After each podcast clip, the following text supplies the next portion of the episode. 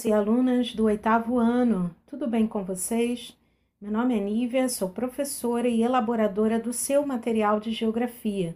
No nosso último encontro, falamos sobre o Islã, um movimento social da periferia em forma de poesia. Para relembrar, é só acessar o material para ouvir de novo. Hoje vamos falar sobre direitos humanos um assunto muito sério que você, como cidadão ou como cidadã carioca, precisa saber para se proteger e respeitar as pessoas com as quais tem contato nas redes sociais.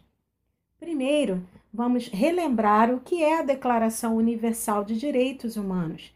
Ela possui 30 artigos e foi publicada em 1948 pela Assembleia Geral das Nações Unidas em resposta à má experiência vivida na Segunda Guerra Mundial.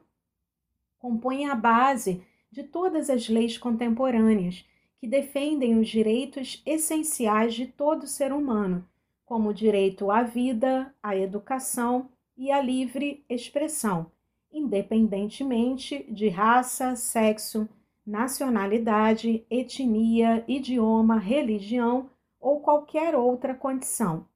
Por outro aspecto, praticar cyberbullying significa usar o espaço virtual para hostilizar uma pessoa, ou seja, tratar de forma agressiva e ou preconceituosa a um professor ou a uma professora, a um colega de escola ou a uma colega de escola, ou mesmo pessoas desconhecidas, difamando, insultando ou atacando.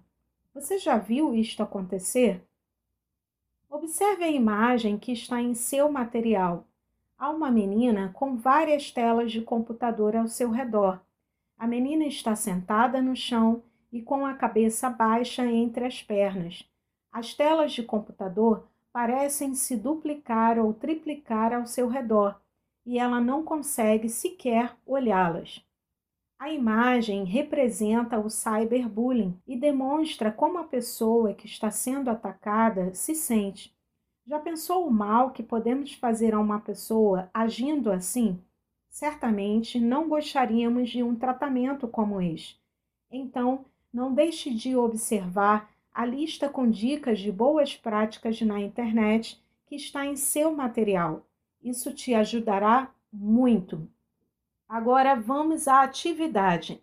Para realizá-la, você vai refletir sobre as seguintes perguntas: 1. Um, você já passou por algum tipo de cyberbullying? Como apoiar a um amigo ou a uma amiga que esteja passando por isso? 2. Podemos afirmar que o cyberbullying atual vão contra os direitos humanos? Em seu caderno, explique com suas palavras. Tenho certeza que você vai conseguir. E aí, o que achou de aprender mais sobre direitos humanos? Espero que tenha gostado.